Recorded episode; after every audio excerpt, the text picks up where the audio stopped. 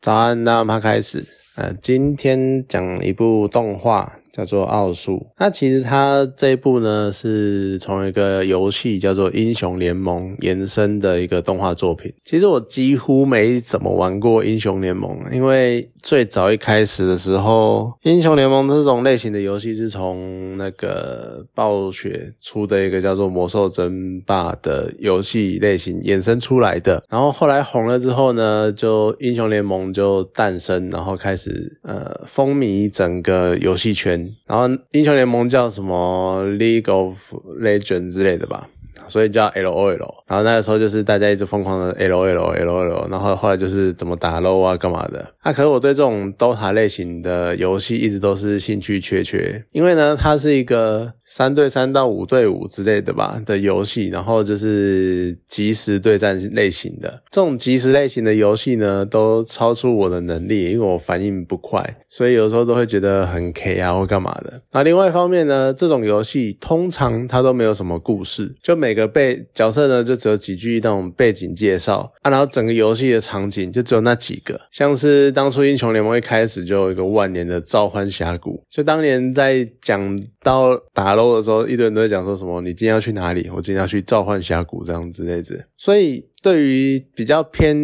喜欢剧情跟角色成长的那种故事的这种游戏来说，就 DOTA 类的这种游戏对我来讲的诱因一直都不高。那当然，英雄联盟好像前几年吧，就开始扩充它的故事背景，然后直接创造了整片大陆，然后还有各方势力这样子，然后为每个角色在官网他们有写了很短的传记。可是那个时候呢，就是上百个角色，就这种游戏的类型，其实特点就是。在于他们会疯狂的卖角色，因为你改个技能或改个创新一点东西，就可以出一个角色这样子。那所以说上百个角色，你从头看，你就会觉得有点混杂，然后不知道从何看起。而且它好像也没有一个很明确的故事线嘛，因为它讲的大概就是一个人物设定、一个背景。所以奥数这个影集动画影集的推出，对于我这种。可能在现在就几乎没什么游戏圈的人没打过肉的那种状况来说，可以算是一个蛮不错的入门砖之类的。那当然，或许对于一个它是以角色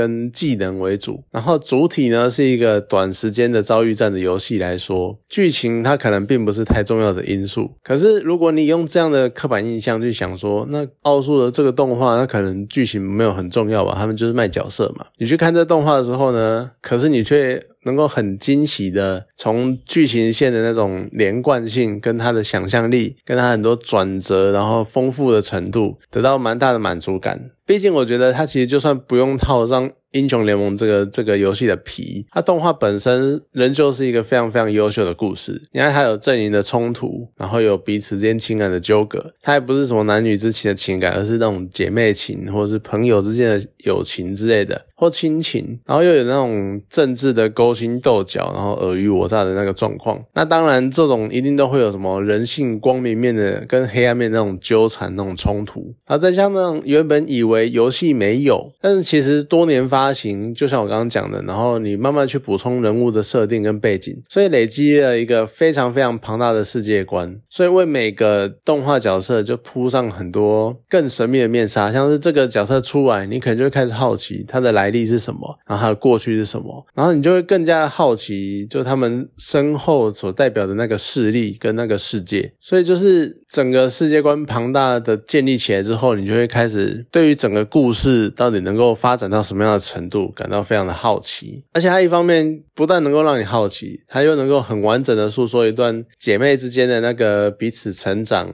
不管是长好还是长歪的那个故事，所以我觉得算是一个近年来非常强劲、非常少见的一个剧本。然后再加上我对英雄联盟，我刚刚讲了，就几乎没有什么体验。就我当初可能就只有玩一下下，因为他一开始玩的时候我没有玩嘛。那后来加入的时候，其实这种又类类型的游戏，又是那种线上真人的。即时连线游戏难免就会有一些老手很喜欢嘴新手，那那个时候就是觉得啊，我上线都被嘴啊，然后新就有点类似俗称对新手不友善的游戏就对了，所以那个时候就只有碰一下下就不玩了。可是，所以我几乎毫无经验嘛，但是在看这个过。动画的过程，我完全可以想象每个角色他们在游戏中的那个样子，他们的招式、他们的特性，然后他们的动作、台词什么的。那你这样完整重现游戏内容的方式，其实就可以更吸引观众对游戏感到好奇。应该当时可能又吸引了一批，比如回锅啊，或是对这个游戏感到好奇的玩家吧。所以以最近的游词语来说，可能就是他又成功的出圈了之类的。那此外，除了剧情的完整跟它的丰富，然后他角色又非常的立体，那动画的那个画风跟配乐更是非常的出色。因为它是一个由五打五战斗游戏衍生的动画，所以呢，它会有非常非常多的打斗场景。那画面呈现那种打击感啊，然后非常华丽的动作啊，然后还有整个声光效果啊、特效啊什么的，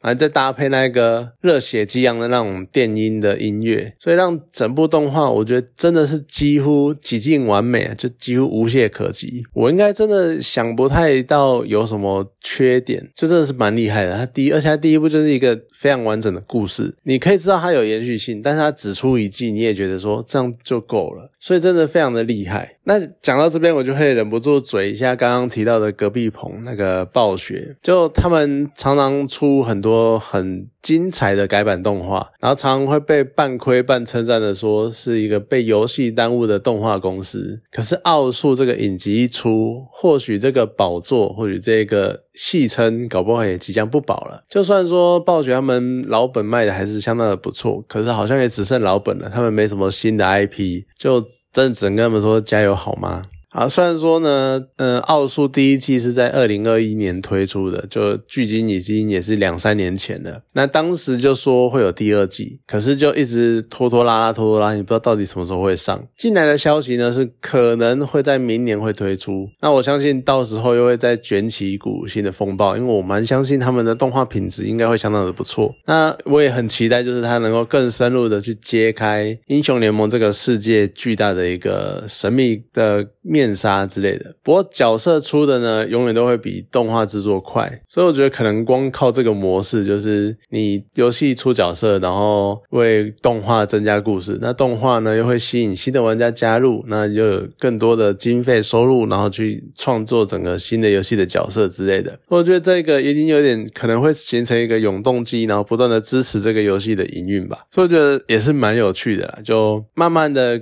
真的都要多角化经营、多元经营，你不能完全绑死在一块一个区域，然后就一直卖老玩家这样子。对，又是在讲隔壁棚。